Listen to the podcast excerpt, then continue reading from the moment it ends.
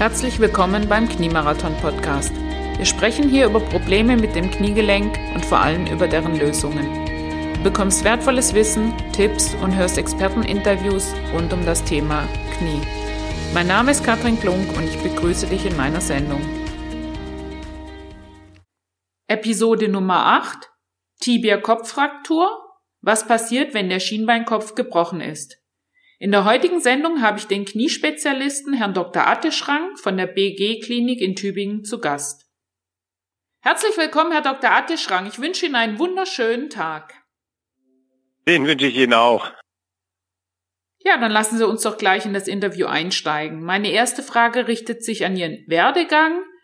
Vielleicht erzählen Sie einfach mal ein bisschen was, wie es dazu kam, dass Sie heute Kniegelenke operieren. Gerne.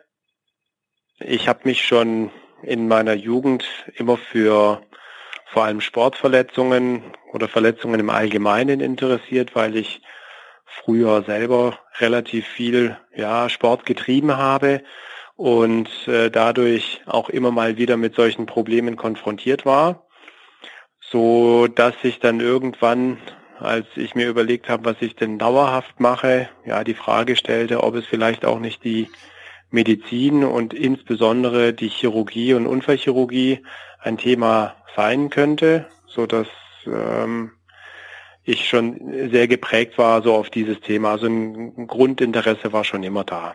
Mhm. Und gesagt, getan.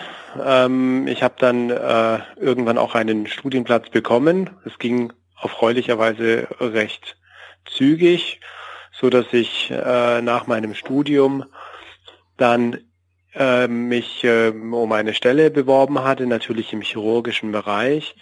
Es stellte sich äh, dann natürlich auch örtlich die Frage, wohin man gehen kann. Damals, zu der Zeit, es war äh, noch das Jahr 2000, waren noch äh, nicht so viele ähm, Arztstellen frei. Da gab es noch deutlich mehr Ärzte. Mittlerweile haben wir ja einen manifesten Ärztemangel und vor allem Nachwuchsmangel. Also in den letzten 15 bis 17 Jahren hat sich wirklich sehr, sehr viel getan.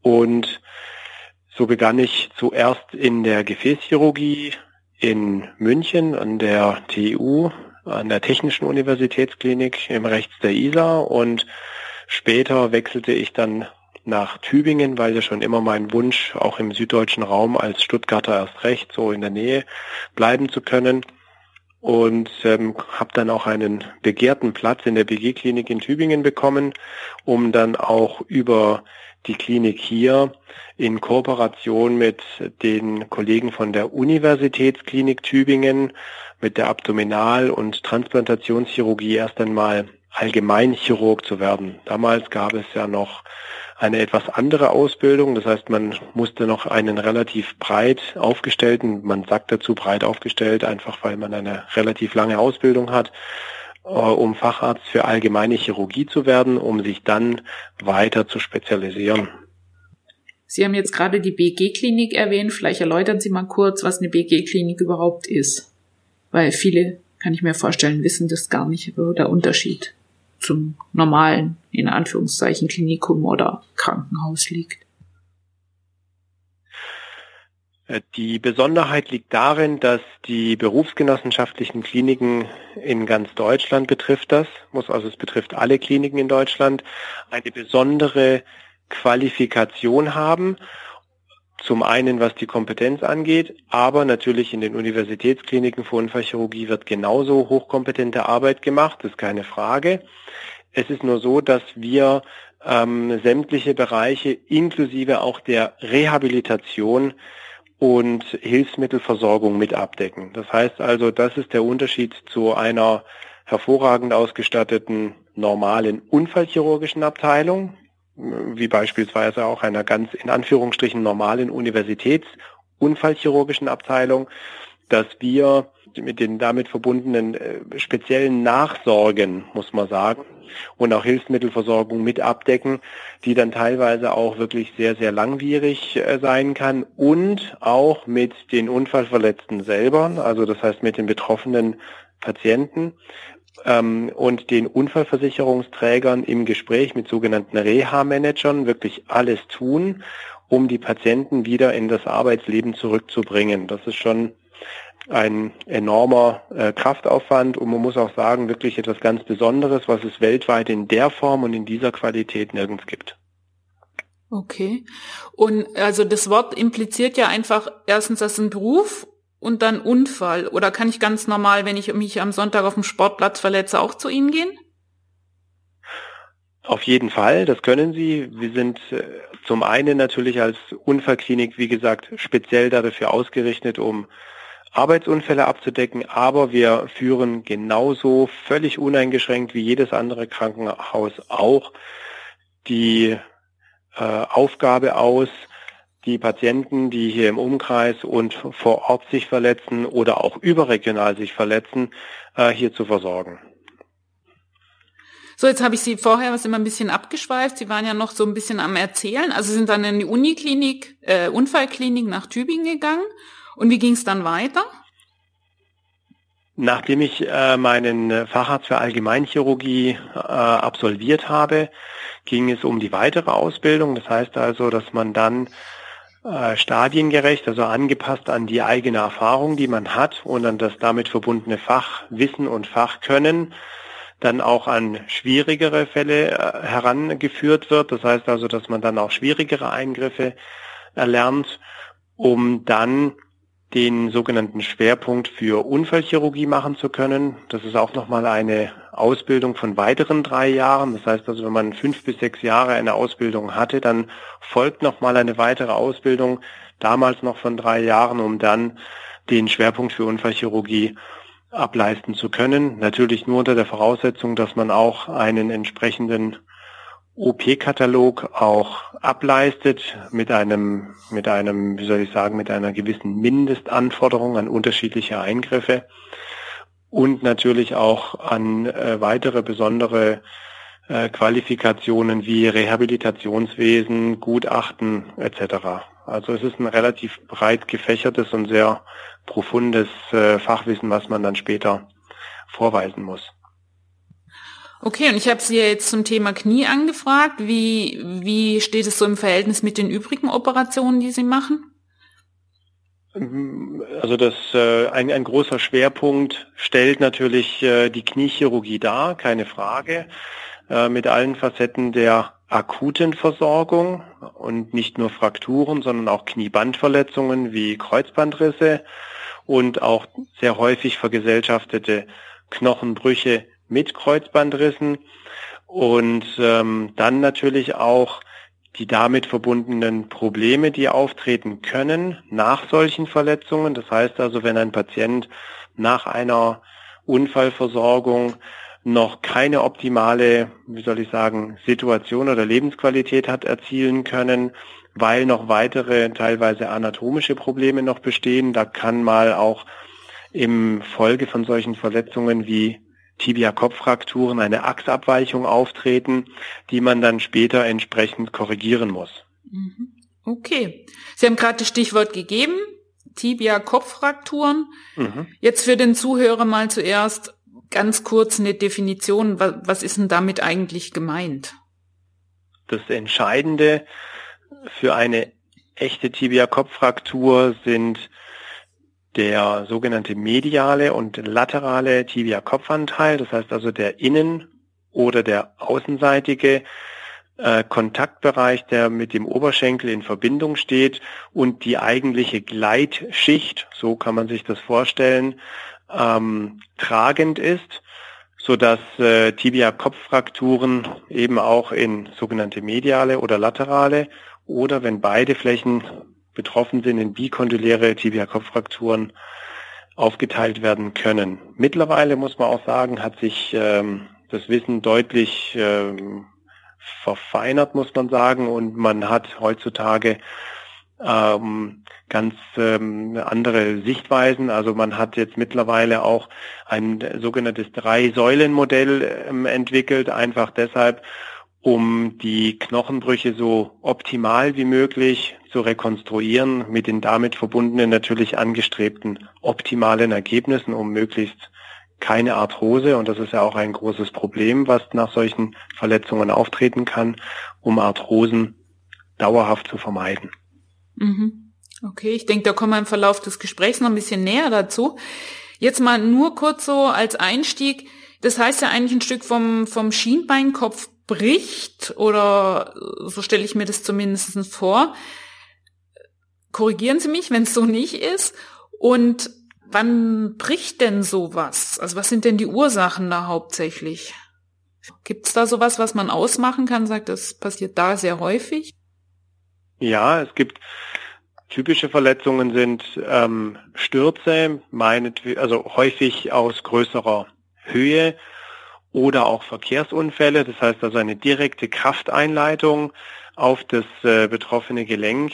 Skistürze stellen zum Beispiel typische Verletzungsmuster dar, aber auch sogenannte indirekte Krafteinleitungen. Das heißt also, ähm, man kann sich das so vorstellen, wenn das Bein verdreht wird und dann noch in eine X- oder in eine O-Beinstellung gedrückt wird, kann und werden dabei zum einen Bänder verletzt, ja, zum Beispiel Kreuzbänder, Seitenbänder und wenn dann noch zusätzlich der Knochen auch noch nachgibt, dann gibt es sehr unangenehme Verletzungen, das heißt dann Kombinationsverletzungen mit Knochenbrüchen und Bandverletzungen. Oder die Bänder reißen nicht und der Kopf äh, und der Knochen gibt äh, zunächst nach, dann entstehen solche Tibia-Kopfbrüche und die Gelenkfläche wird richtig eingedrückt, die man dann später wieder rekonstruieren muss. Okay. Da waren jetzt ganz viele spannende Sachen drin. Ich weiß gar nicht, welche Frage ich jetzt zuerst stellen soll. Nochmal zum Unfallhergang. Sie haben gesagt, ähm, X-Beinstellung. Jetzt der aufmerksame Hörer weiß ja, X-Beinstellung ist immer eine Gefahr für, für einen vorderen Kreuzbandriss. Heißt es, das kommt oft in der Kombination vor? Ähm, nicht zwingend kann allerdings in äh, Kombination auftreten. Es gibt manchmal auch sogenannte Mischbilder. Das heißt also, man hat einen Tibia-Kopfbruch und das vordere Kreuzband kriegt auch einen Schaden, indem es sozusagen teilweise einreißt. Also es muss nicht immer komplett einreißen, sondern es wird manchmal auch einfach nur stark gedehnt oder nur Teile reißen ein, sodass eine damit verbundene Restinstabilität für das vordere Kreuzband entstehen kann. Allerdings gibt es aber auch, nicht selten, muss man sagen, Kreuzbandverletzungen, die auch äh, mit dabei in, sein können, also mit als zusätzliche Verletzungskomponente später behandlungspflichtig werden. Okay, und wie geht man dann vor? In zwei Stufen oder macht man das dann alles in einem? Meistens wird es in zwei Stufen durchgeführt wenn man ähm, es vorher schon absehen kann, denn es ist nicht immer möglich, das vorher auch klinisch exakt zu evaluieren. Also in manchen äh, Fällen wird so eine Frakturversorgung arthroskopisch assistiert durchgeführt. Das heißt, man guckt mit einer Optik minimalinvasiv in das Gelenk hinein, kann dann sogar noch weitere Strukturen, wie beispielsweise den Meniskus, auch noch prüfen, um sozusagen alles so genau wie möglich zu erfassen. Die erfahrenen Kollegen ähm, können gerade anhand von den Verletzungsmustern auch immer sehr gut abschätzen, ob noch weitere Verletzungsbefunde mit dabei sind, was die Weichteile und die Bandstrukturen angehen, sodass wir nicht für jeden Patienten eine Arthroskopie äh, durchführen, um dann die Fraktur zu versorgen, sondern man geht sozusagen situativ angepasst an das Verletzungsmuster heran um ähm, so minimalinvasiv wie möglich, das heißt also so wenig Chirurgie wie möglich aufzubringen, um damit den maximalen Erfolg, sprich die maximale Rekonstruktion zu erzielen. So muss man sich das ähm, plakativ vorstellen. Also man möchte nicht sozusagen den Kofferraum aufmachen und den, die Motorhaube auch und alle Türen nochmal öffnen, um dann da überall reinzugucken ins Knie, ja, sondern man möchte wirklich so weichteilschonend wie möglich vorgehen, um auch natürlich das Komplikationsrisiko wie beispielsweise Wundheilungsstörungen oder Infekte auf ein Minimum zu reduzieren. Das ist natürlich auch eines der wichtigsten Gebote gerade bei Schienbein-Kopfbrüchen, weil die Weichteile eine ganz besondere Rolle spielen, denn man hat nicht sehr viel Weichteile um das Kniegelenk herum und mit denen muss man sehr, sehr pfleglich umgehen, da man ansonsten noch größere Probleme provozieren kann. Sie haben gesagt, so situativ in Stufen vorgehen. Das heißt erstmal, wie diagnostiziere ich oder finde ich heraus, dass überhaupt eine Tibia-Kopffraktur vorhanden ist? Hm, es erfolgt erstmal eine normale standardisierte klinische Untersuchung. Das heißt also, der Patient oder das betroffene Knie wird angeschaut. Man kann bei Tibia-Kopffrakturen praktisch immer einen Erguss schon im Gelenk feststellen. Das heißt, dass es kommt zu einer Einblutung in das Knie, was man allein durchs Betasten, durch das sogenannte Palpieren feststellt. Und mhm. je nachdem, wie stark schmerzhaft das Knie an sich ist, kann man auch schon die Bandsituation prüfen um zu sehen, ob gegebenenfalls noch äh, mehr verletzt ist, also ob Bandinstabilitäten und das idealerweise immer im Seitenvergleich zu prüfen. Und natürlich wird dann eine Röntgenaufnahme zwingend erforderlich sein, um orientierend zu sehen, gibt es grobe Fehlstellungen, also wirklich sehr schwere Verletzungen, oder sind die Verletzungen eher gering, die man teilweise manchmal im Röntgenbild gar nicht so genau erkennen kann, so dass man dann sehr häufig auf ein CT zurückgreift, also als weiterführende Diagnostik.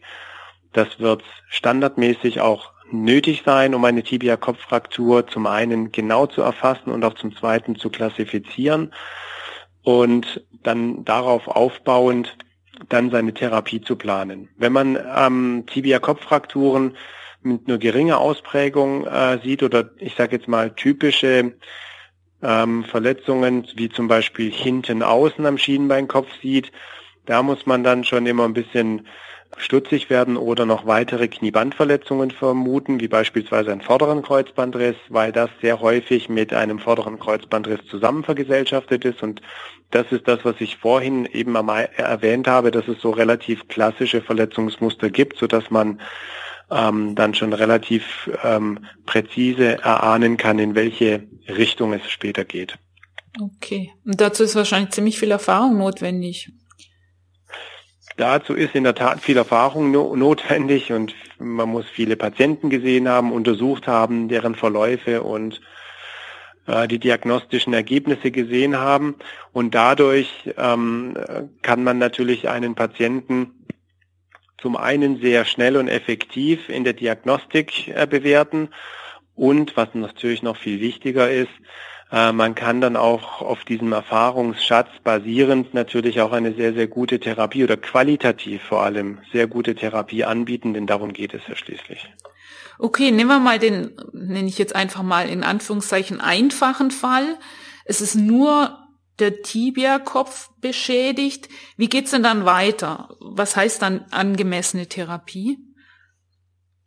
Man schaut sich den Patienten an, ist das Bein gerade, steht das Bein im Liegen natürlich, er kann ja dann nicht mehr stehen in der Regel. Gibt es äh, eine O-Beinstellung, X-Beinstellung, das sind für die gesamten Überlegungen sehr wichtig. Dann wird die Gelenkfläche angeschaut im CT. Wie stark ist diese Fläche deformiert oder eingedrückt? Wie stark ist diese, wir sagen dazu, disloziert, das heißt also verschoben. Das ist äh, praktisch der Verschobenheitsgrad, den wir damit versuchen zu beschreiben. Und ähm, dann wird ähm, geplant, von welcher Seite man operativ an den Schienenbeinkopf zugeht um dann die entsprechenden Knochenanteile, die verletzt sind, so ab einzurichten und dann auch so effektiv, das heißt so stabil wie möglich abzustützen, dass der Patient idealerweise, wir sagen das so oder beschreiben das so, übungs- oder noch besser, aber das geht meistens nicht, belastungsstabil versorgt ist. Also Übungsstabilität bedeutet, dass der Knochenbruch so versorgt ist, dass der Patient zügig danach wieder das Knie anfangen kann zu bewegen, aber nicht voll drauf zu stehen, sondern mit Teilbelastung, also nur mit circa einer Belastung von 20 Kilogramm. Das kann man anhand einer Waage üben, wie viel Druck das ist. Zu sehen, das Bein wieder, ich sage auch immer ganz gerne plakativ dazu, wieder in Betrieb zu nehmen, damit man so wenig wie möglich Trainingsverlust hat und auch so wenig wie möglich Muskelverlust hat. Okay. Muss ich mir das so als Laie vorstellen, dass da praktisch im Knochen so eine Art Stufe entsteht, die man wieder so auf eine Fläche bringen muss? So ungefähr muss man sich das vorstellen, genau. Das wäre jetzt sozusagen der einfache Fall. Also muss ich da als, ähm, sagen wir, 20 Kilo sechs Wochen oder wie lang? Mhm. Also wenn, wenn, so wie Sie sagen, ist völlig korrekt. Also die normale Knochenbruchheilung nimmt in der Regel sechs Wochen in Anspruch, so dass man nach sechs Wochen dann, wenn die Röntgenkontrolle gut aussieht, das heißt also der Knochen ähm, Heilungstendenzen zeigt, man sieht das in der Strukturierung und die Stellung soweit auch korrekt ist, wie man das ursprünglich eingerichtet hat, dass man dann übergehen kann zur Vollbelastung. Das heißt also, es folgt eine Belastungssteigerung in der Regel um circa 20 Kilo pro Woche. Manchmal geht es auch etwas schneller. Das hängt immer ein bisschen von der Verletzung ab. Manchmal muss man auch verletzungsbedingt länger Teilbelastung einhalten und den Belastungsaufbau sogar noch langsamer fortsetzen. Und das wird dann immer individuell vom Operateur, das heißt derjenige, der die Verletzung versorgt hat, dann noch eingeschätzt und vorgeschlagen, damit qualitativ eine optimale Nachbehandlung erfolgen kann. Jetzt muss ich mal was aus Interesse fragen. Mit diesen 20 Kilo, das hört man ja oft, also ist ja bei vielen Verletzungen im Knie so. Sind das denn immer 20 Kilo? Egal, ob ich sage jetzt eine Frau mit 50 Kilo kommt oder ein Mann mit 130 Kilo? Das ist ein enormer Unterschied. Ein enormer Unterschied und ähm, prinzipiell kann ich sagen, mehr oder weniger ja. Es gibt natürlich, wie eingangs erwähnt, die Problematik, dass man zum Beispiel wirklich sehr instabile Verhältnisse hat, so dass man manchen Patienten sogar keinen Kontakt äh, oder keinen Bodenkontakt äh, erlaubt für eine gewisse Zeit, um dann langsam mit der Teilbelastung zu beginnen. Natürlich ist es prozentual gesehen ein großer Unterschied, das ist korrekt. Allerdings muss man sich dann auch rein praktisch immer Folgendes überlegen, wie kann ich das denn äh, quantifizieren? Und da haben wir als einfachstes und überall verfügbares Mittel die Waage. Und wenn man über unsere Stationen läuft, dann sieht man auch überall immer wieder ein paar Wagen, wo die Physiotherapeuten mit den Patienten genau das üben, um einfach ein Gefühl zu bekommen, wie viel 20 Kilogramm sind. Und wenn man mal selber versucht, das mit 20 Kilo einzuhalten, ist das gar nicht so einfach. Und wenn man das versucht, dann noch auf 10 Kilogramm ähm, zu begrenzen, dann wird es noch viel schwieriger. Und da muss man sagen, ist es einfach auch ähm, der Praxis geschuldet, dass man die 20 Kilogramm ich sage jetzt mal so wie ein wie eine Gießkanne über das gesamte Beet gießt, äh, weil es einfach sehr ja, ich sage jetzt mal, einfach realisierbar ist und auch praktisch am besten eingehalten werden kann. Gut, dann ist einfach in dem Fall jetzt ein geringeres Körpergewicht dann von Vorteil. Auf jeden Fall. okay, super. Gut, wie lang muss ich denn da so im, äh, das wird ja sicherlich stationär gemacht, gehe ich mal von aus, ne? Korrekt. Ähm, wie lang muss ich da so ungefähr im Krankenhaus bleiben? Das hängt von der Schwere der Verletzung ab. Wenn es sich um eine relativ einfache, sogenannte unikondyläre, also auf eine Seite begrenzte Verletzung ähm, handelt bzw. beschränkt, dann ist man in der Regel nach circa fünf bis äh, längstens sieben Tagen wieder aus der Klinik draußen. Und es hängt natürlich auch von den Weichteilen ab. Das heißt also, was für eine Verletzung war das? Wenn eine sehr, äh, wenn ein Hochrasanztrauma mit einer sehr starken Schädigung auch der Weichteile äh, vorliegt, dann muss man über einen sogenannten Fixateur extern, das ist ein sogenannter äußerer Spanner, beziehungsweise ich sage auch dazu Festhalter, der das Kniegelenk äh, von außen indirekt stabilisiert und ruhig stellt, notwendig und dieser Fixateur wird in der Regel für circa fünf bis sieben Tage benötigt, bis sich die Weichteile so weit beruhigt und auch äh, beruhigt haben bzw. abgeschwollen sind, damit man mit der definitiven Versorgung, das heißt mit der internen Stabilisierung, dem sogenannten Verfahrenswechsel beginnen kann. Und von da an muss man dann auch nochmal, je nachdem, ob nur ein Teil des Schienbeinkopfes betroffen war oder mehrere Teile, auch mehrere Eingriffe durchgeführt werden. Also man geht dann wirklich Schritt für Schritt vor, damit man so wenig wie möglich Komplikationen hat. Wow, das ist ja dann heftig.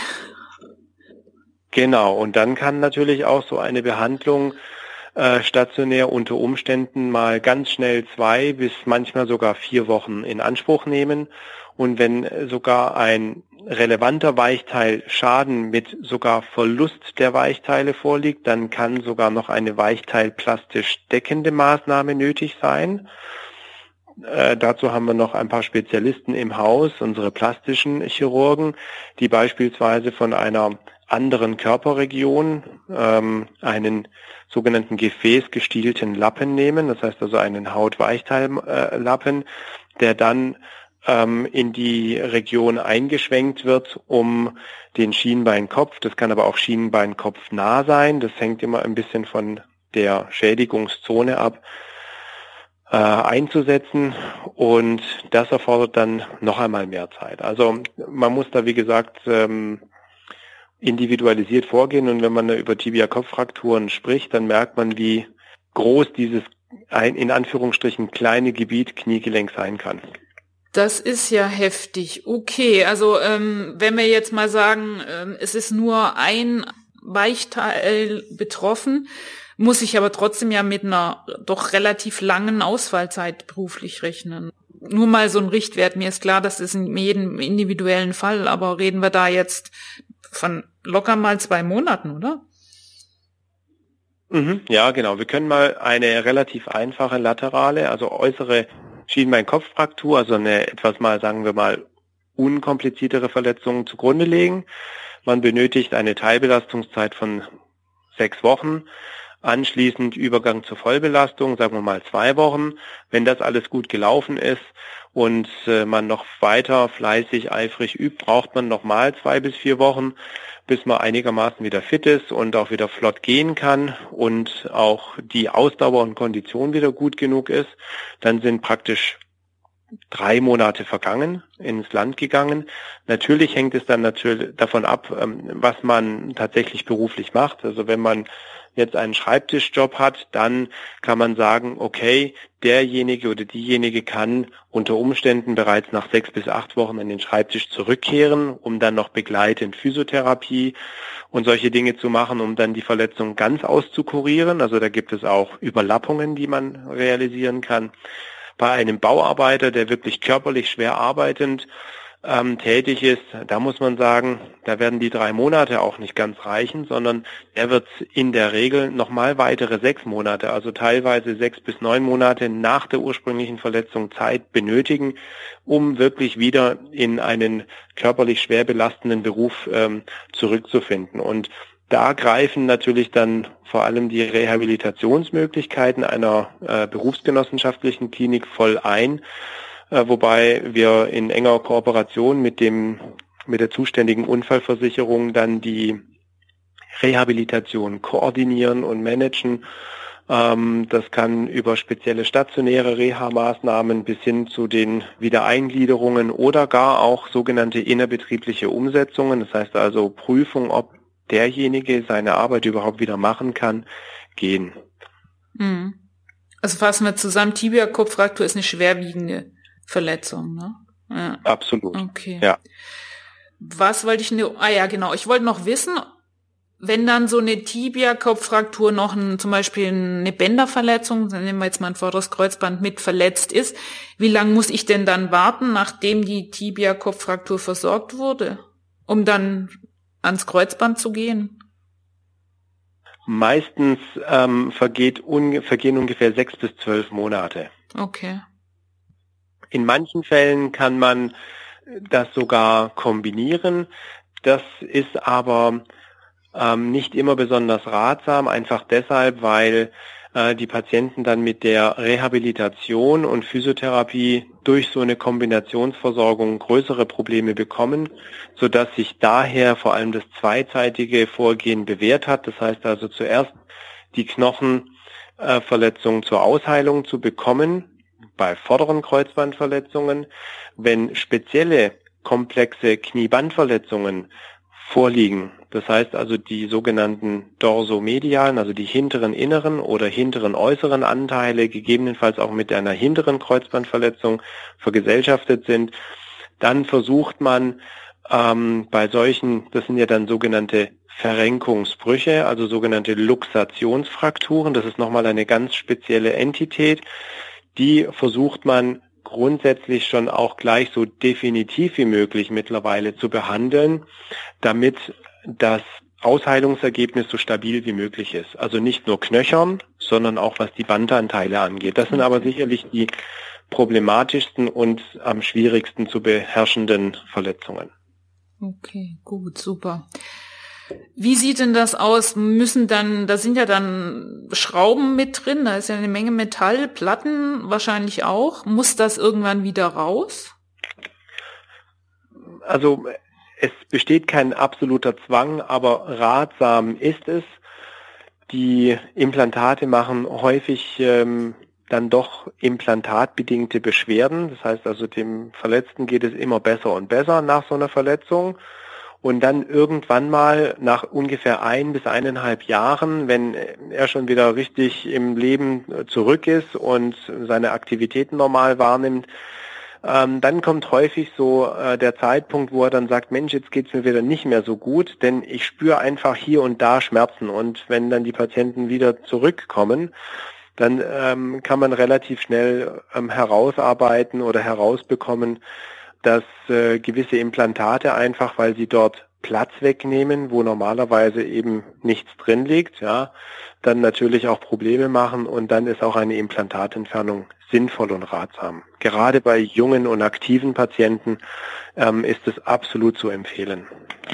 Okay, und wird die dann wieder stationär oder kann man die ambulant machen? Das hängt vom Ausmaß ab. Man kann tatsächlich sogar das auch ambulant machen, wenn das jetzt nicht ähm, zu groß ist, das Gebiet, das sozusagen eröffnet werden muss.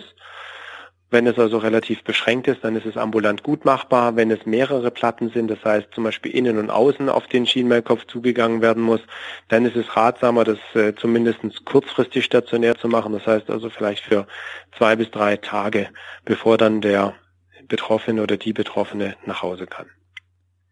Kommen wir zu dem leidigen Thema der Komplikationen bei Tibia-Kopffrakturen. Was ist denn da so das Hauptproblem? Also man muss in, auf mehr oder weniger zwei unterschiedliche Komplikationsfelder äh, hinweisen. Das heißt einmal die akuten und die späten oder, oder ähm, sekundären Komplikationen. Die akuten Komplikationen sind natürlich die Infektionen. Das heißt also, dass äh, im Rahmen der Operation Keime in das OP-Gebiet hineingelangen. Man kann sowieso grundsätzlich nie ohne Keime, das heißt ohne Hautkeime äh, arbeiten, weil immer ein paar Bakterien überall drum um uns herum vorliegen, sodass eine Infektion entstehen kann. Erfreulicherweise ist das jetzt sehr selten der Fall, aber nicht in null Prozent. Und natürlich muss man auch ähm, klar sagen, dass die Weichteilschädigung auch zu einer Durchblutungsstörung in dem Operationsgebiet führt und das wiederum natürlich prädisponiert, das heißt also, das erleichtert den Bakterien auch dort zu einem manifesten Infekt äh, auszuarten oder zu exacerbieren und dann auch einen manifesten Infekt ähm, entstehen zu lassen. Also Infektionen sind ein Problem. Das zweite sind Gefäß- und Nervenverletzungen. So etwas kommt erfreulicherweise außerordentlich selten vor. Das ist eine, eine Rarität, da die Kollegen, die das äh, versorgen, entsprechend geschult und, und trainiert sind und ähm, auf die Strukturen achten. Dennoch kann es zu ähm, solchen Komplikationen kommen, einfach deshalb, weil natürlich gewisse anatomische Abweichungen beim jeden, bei jedem Patienten vorliegen können, also ein etwas atypischer Gefäß- oder Nervenverlauf, der dann ähm, einen Operateur natürlich äh, vor ein Problem stellen kann. Okay. Sind das so die zwei häufigsten Infektionen und Nerven und äh, Weichteilverletzung? Okay. Also genau, also genau. Und natürlich auch, äh, wenn man operiert hat, dass es dann hinterher nicht einmal unbedingt zu einer Infektion kommt, aber es kann natürlich auch hinterher zu einer Wundheilungsstörung oder zu einer Durchblutungsstörung im Bereich der Weichteile kommen, wobei in der Regel ähm, das dann eher die Kombination aus der Tatsache ist, ursprüngliche Verletzung mit einem damit verbundenen Weichteiltrauma und dann kommt noch der sogenannte Second Hit, das heißt also die Operation selber noch hinzu und dann kann ähm, das noch gerade kompensierte Gleichgewicht kippen, so dass es dann auch wirklich zu teilweise lokalisierten Gewebsuntergängen kommen kann. Deshalb ist man eben am Schienbeinkopf ähm, im operativen Vorgehen äh, so strukturiert, dass man das auf mehrere einzelne Eingriffe beschränkt und eben stadiengerecht, also und in mehreren Schritten vorgeht, um solche Probleme auf ein Minimum, was den Prozentsatz angeht, zu reduzieren. Die sekundären Komplikationen sind die beispielsweise die Achsabweichungen oder Knochenheilungsstörungen, die auftreten können. Wenn der Knochen nicht richtig heilt, kann es irgendwann auch zum sogenannten Implantatversagen kommen. Das heißt also, das eingebrachte Osteosynthesematerial ähm, bricht einfach irgendwann, wenn der Knochen nicht ähm, seine ursprüngliche Aufgabe, das Stabilisieren sozusagen, selber übernimmt, weil das Metall das irgendwann nicht dauerhaft halten kann und oder die Gelenkflächenschädigung war so groß, dass dann später gegebenenfalls mit oder ohne Deformität, das heißt also Achsabweichung in den unterschiedlichsten Ebenen, also da muss man dreidimensional äh, denken, auftritt, so dass ähm, dann eine schwere Arthrose dann die Folge ist. Okay, das heißt einfach, dass der Knorpel durch das, was unten drunter weggebrochen ist, sozusagen einfach mit in Leidenschaft gezogen wurde. Genau, richtig. Das ist so richtig verstanden. Okay. Das heißt, wenn dem so ist, gibt's dann noch mal, sage ich jetzt, eine Revision oder ist halt, ich, ich nenne es jetzt mal dumm gelaufen? Wenn jetzt sozusagen eine, Stufe so so so krass ist, dass man sagt, na ja, hm, nicht so toll?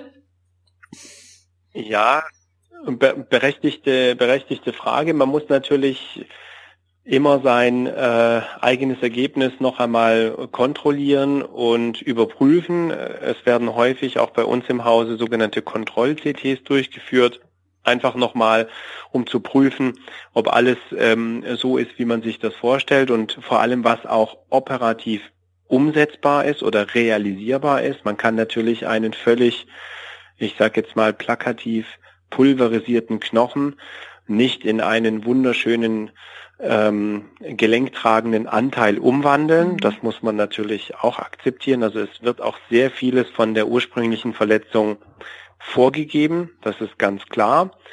Ähm, und daher muss man natürlich auch äh, die Maßstäbe immer an der ursprünglichen Ver Verletzung ausrichten, um äh, dann auch sagen zu können, okay, dieses Ergebnis ist in Ordnung und ähm, steht in Verhältnis zu der ursprünglichen Verletzung. Das ist ähm, das Entscheidende. Und dazu gehört natürlich auch sehr viel Erfahrung hinzu, um solche schwierigen Fragen, das sind ja dann auch die Fragen, kann man durch eine Revision, also einen Zweiteingriff, die Situation auch wirklich äh, mit einer hohen Aussichtschance verbessern und das geht auch nur mit einer großen Erfahrung. Okay. Gut. Was darf ich denn jetzt, wenn ich äh, an, sage ich, eine einfachere Tibia-Kopffraktur hatte, denn dann so als Patient erwarten? Das heißt, kann ich wieder Fußball spielen, joggen, Skifahren und so weiter oder muss ich da mit Langzeitschäden rechnen? Also wenn es jetzt relativ einfache Schienbeinkopfbrüche waren oder Tibia-Kopffrakturen waren, dann ist wirklich absolut äh, bis hin zu weitestgehend normale, normale sportliche Aktivität wieder alles möglich. Und das ist natürlich auch immer das Ziel äh, unseres Tuns, dass wir das so rekonstruieren, dass möglichst alles wieder geht. Das hängt aber natürlich mit der Folge der Verletzung ab. Das heißt also, inwieweit sowohl der Meniskus als auch der Knorpel oder die Bänder mit betroffen waren. Ähm, und was damit verbundene äh, Folgen übrig geblieben sind, insbesondere für den Knorpel. Wenn dort äh, keine wesentlichen Folgen vorliegen oder der Knochenbruch gut eingerichtet ist und es möglichst stufenlos verheilt ist, dann kann man auch wieder tatsächlich Skifahren und auch laufen und joggen. Aber wenn es ähm, schwerere Verletzungen sind, die beispielsweise manchmal auch im Profisport auftreten können, dann bedeutet es unter Umständen aber auch das Ende einer Profikarriere oder Leistungssportkarriere. Dann muss man seine Aktivitäten einfach anpassen. Das heißt also, wenn man früher, ich sage jetzt mal, 40 Kilometer noch laufen konnte im Sinne eines Marathons, beziehungsweise 42 Kilometer, wenn das dann nicht mehr äh, machbar ist aufgrund der Schmerzen, dann muss man halt einfach sagen, okay, ich mache das jetzt nicht mehr. Ich steige jetzt beispielsweise auf das Fahrrad um und kann aber trotzdem dort noch ja, Ausdauersport betreiben, aber das Ganze deutlich knieschonender. Und so muss man dann jeden Patienten in Abhängigkeit für seine Vorlieben und auch Verletzungsfolgen beraten, um ihm dann individuell einen guten Vorschlag machen zu können. Legen Sie da, sage ich jetzt, die Karten von Anfang an auf den Tisch? Oder kommt es dann so in Häppchen? Sie wissen, was ich meine?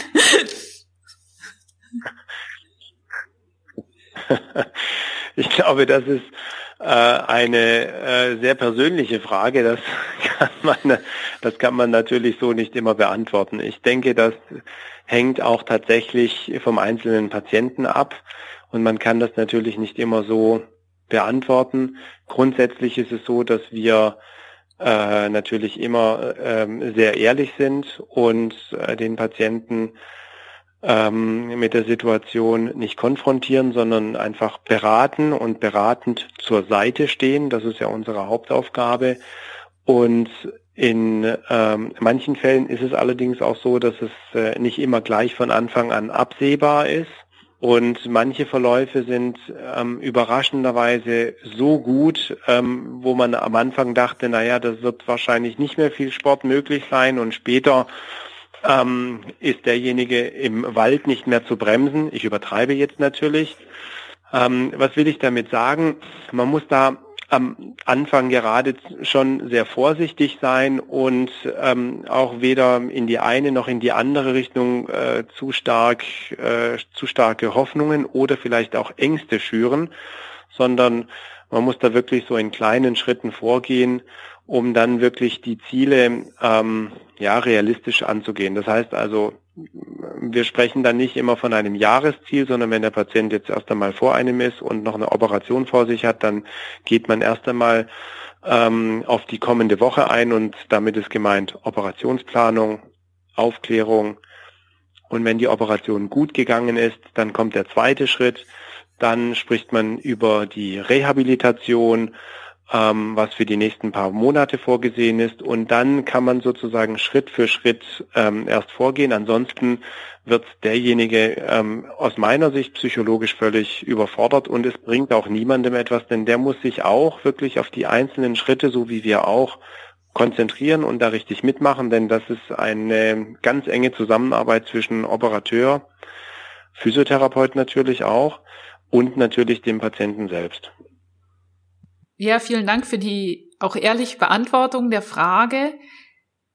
Ich bin froh, dass Sie in eine ähnliche Richtung zielen, wie auch mein, meine Einstellung zu der ganzen Thematik ist. Und ich möchte an der Stelle nochmal wirklich betonen, weil es extrem wichtig ist, bei so einer auch recht langwierigen Verletzung ist erstens, dass die Ärzte natürlich gewisse Erfahrungswerte haben, wie eine Knieoperation verläuft, aber es sind immer nur Erfahrungswerte. Das heißt nicht, dass es bei dir zum Beispiel im individuellen Fall genau so eintreten muss.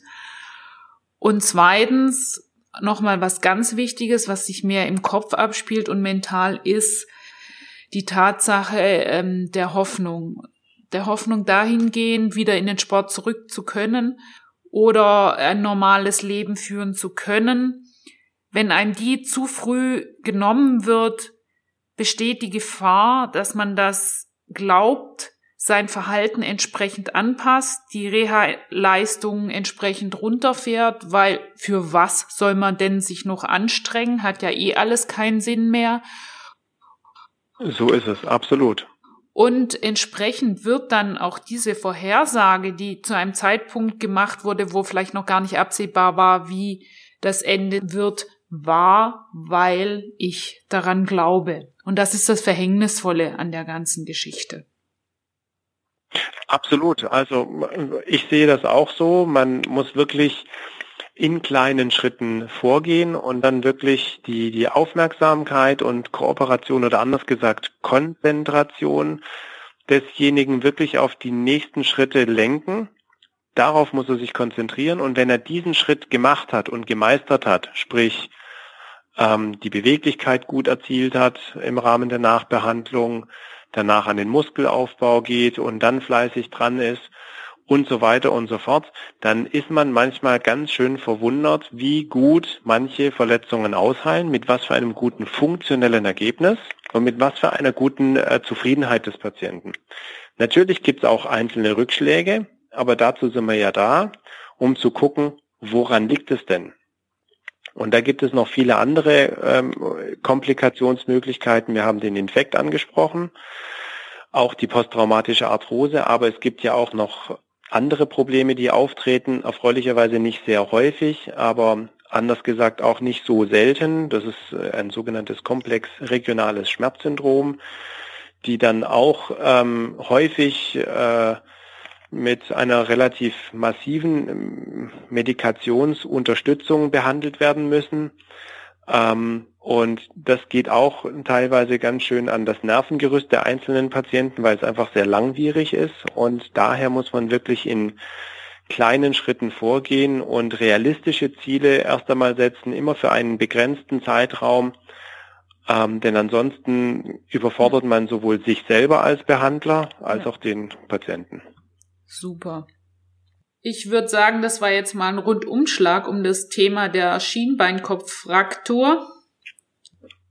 Allerdings. Gibt's jetzt noch irgendwas, was wir nicht angeschnitten haben, aber was vielleicht noch wichtig wäre, zu dem Thema zu sagen? Also es gibt natürlich durchaus ähm, Dinge, die wichtig sind, wie Thromboseprophylaxe, ähm, ich habe es vorhin noch gerade angesprochen, das ähm, komplex-regionale Schmerzsyndrom, was auftreten kann, ähm, damit verbundene Osteopenie, also wirklich Entkalkung des Knochens, äh, die dann wirklich sehr viel Zeit in Anspruch nehmen kann. Gefäßnervenverletzungen haben wir besprochen, aber ich denke, an sich haben wir jetzt das Gros oder die hauptsächlichen Dinge äh, relativ gut äh, miteinander besprochen. Super. Jetzt so mit Ausblick, ähm, gibt da irgendwelche noch Trends auszumachen in, in dem Bereich, wo man sagt, ja, das, das ist was, wo es hingeht bei Tibia-Kopffrakturen zum Beispiel? Dass man Roboter operieren lässt, weil die genauer und exakter operieren oder wo geht's hin? Ähm, es geht ähm, in eine sehr individualisierte mhm. Frakturversorgung. Das heißt also, dass man ähm, nicht so wie vor 20 oder 30 Jahren teilweise entweder nur von vorne operiert hat oder nur von innen und außen operiert hat, sondern jetzt geht man wirklich dreidimensional von vorne der Seite und auch von hinten auf den Schienbeinkopf zu, teilweise von hinten innen oder sogenannter dorsolateraler Zugang. Also es wird immer individualisierter um die, äh, um die Verletzungsfolgen so exakt wie möglich zu rekonstruieren. Also man wird noch genauer, noch präziser in den Rekonstruktionsmöglichkeiten. Man muss auch sagen, die äh, Versorgungsoptionen äh, bezüglich der unterschiedlichen Implantate ist heutzutage auch vielfältiger geworden. Das heißt also, man hat ganz unterschiedliche Plattensysteme, die schon vorgeformt sind für den Schienenbeinkopf verfügbar, um dadurch auch ähm, einfach die Hardware zu haben, um dann mit den Soft Skills, das heißt also mit dem Können des Operateurs dann auch äh, richtig gute, äh, richtig gute Ergebnisse erzielen zu können. Jetzt fällt mir doch noch gerade eine Frage ein. Also angenommen, mir passiert sowas im Urlaub, sagen wir mal in Süditalien. Was, was mache ich dann? Muss ich mich dann sofort vor Ort operieren lassen oder reicht es auch noch irgendwie, sich einen Transport zu organisieren? Nein, muss man nicht. Also es kommt immer ein bisschen drauf an, was ist das für eine Verletzung. Also wenn es eine, ähm, ich sage jetzt mal, unikondyläre Tibia-Kopffraktur ist, dann kann man unter Umständen sogar mit einem, ich sage jetzt mal, Oberschenkelgips noch äh, nach Hause, ja, aber hochlegenderweise nach Hause gefahren werden. Besser natürlich mit dem Rettungswagen, weil ansonsten ein Compartment-Syndrom auftreten kann. Das ist noch, das sollte man eigentlich noch erwähnen. Das habe ich jetzt völlig vergessen. Schauen Sie mal. Compartment-Syndrom. Das heißt also, es kommt zu so einer drastischen Schwellung im Bereich der Weichteile, ähm, dass man die sogenannten Kompartimente, das heißt also die Faszie eröffnen muss. Ähm, da es ansonsten zu Gewebsuntergängen im Bereich der Muskulatur kommt. Also da muss man natürlich drauf achten. Das habe ich jetzt vorhin ähm, vorausgesetzt in meinen ganzen Ausführungen mit den Weichteilen. Daher äh, sind natürlich äh, die Weichteile ganz arg äh, zu beachten.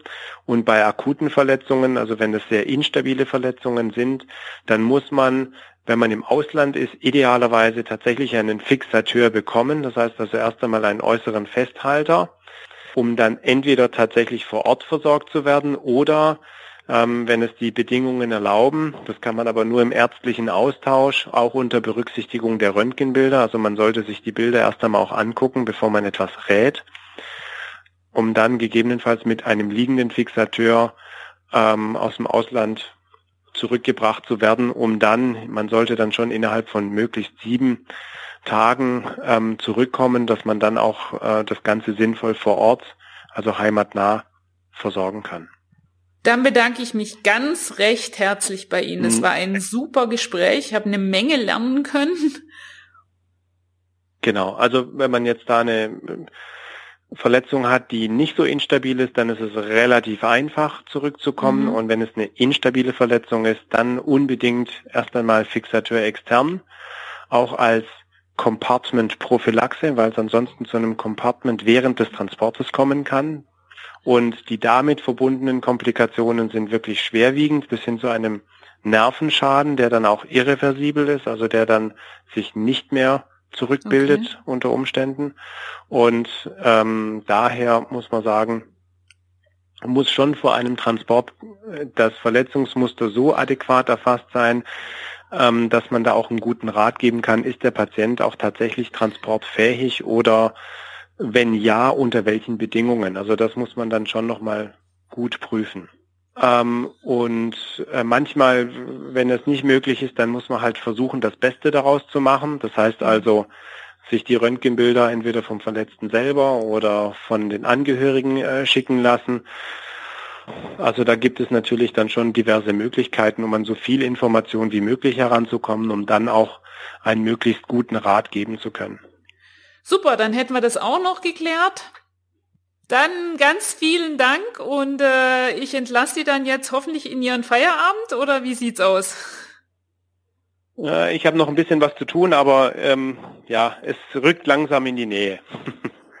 okay, also dann machen Sie es gut. Tschüss. Mehr zum Thema Kniegelenk sowie Reha-Trainingspläne findest du unter www.knie.de marathon.de